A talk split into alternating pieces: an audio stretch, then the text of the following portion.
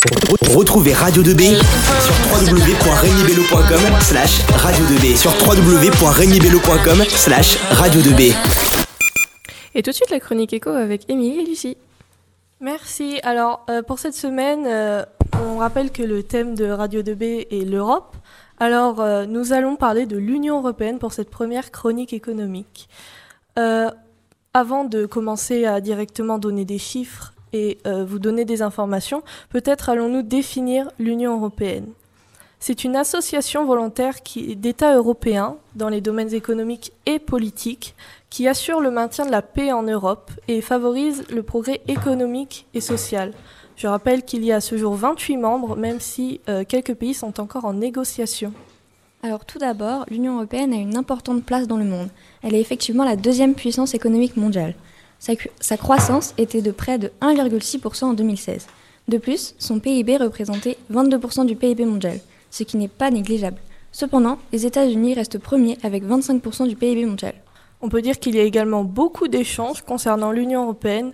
On estime que les échanges à l'intérieur de cette zone sont égaux à près de 3110 milliards d'euros, soit près de 78% de plus que les échanges entre l'Union européenne et le reste du monde.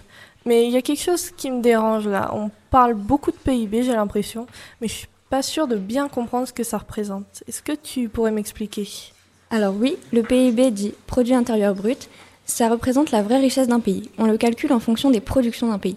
Mais attention, un PIB élevé, aussi positif soit-il, ne veut pas forcément dire que le bien-être du pays en question est également élevé. Les deux ne sont pas directement liés. Ah, je comprends mieux. C'est pas beaucoup utilisé pour comparer des pays ou même des zones? Si. Et effectivement, moi aussi, j'ai une question. Concernant les objectifs de cette Union européenne, est-ce que l'on sait vraiment où elle se dirige dans le futur, ses objectifs, ou c'est assez complexe? Hmm, Ce sont des informations qui ne sont pas mentionnées partout, c'est vrai.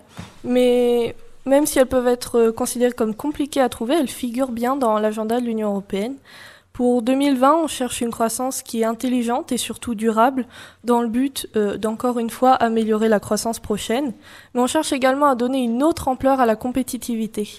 Plus d'emplois euh, sont prévus et plus de moyens seront accordés à la recherche et au développement. On reste dans l'actualité avec le sujet de la transition énergétique, mais aussi avec l'éducation qui, je le rappelle, rime bien souvent avec croissance. Finalement, la pauvreté et l'exclusion sociale sont également dans les petits papiers. Eh bien, merci de toutes ces informations. Je dois avouer que je m'étais jamais vraiment intéressée à l'Union européenne avant. J'en apprends beaucoup avec cette émission, même si ça semble un peu complexe sur certains points. Bah, évidemment, les, les, informations ici, elles sont un peu triées et simplifiées pour que tout le monde puisse comprendre. Mais c'est vrai qu'il y a beaucoup de choses à dire et certaines infos sont plutôt complexes.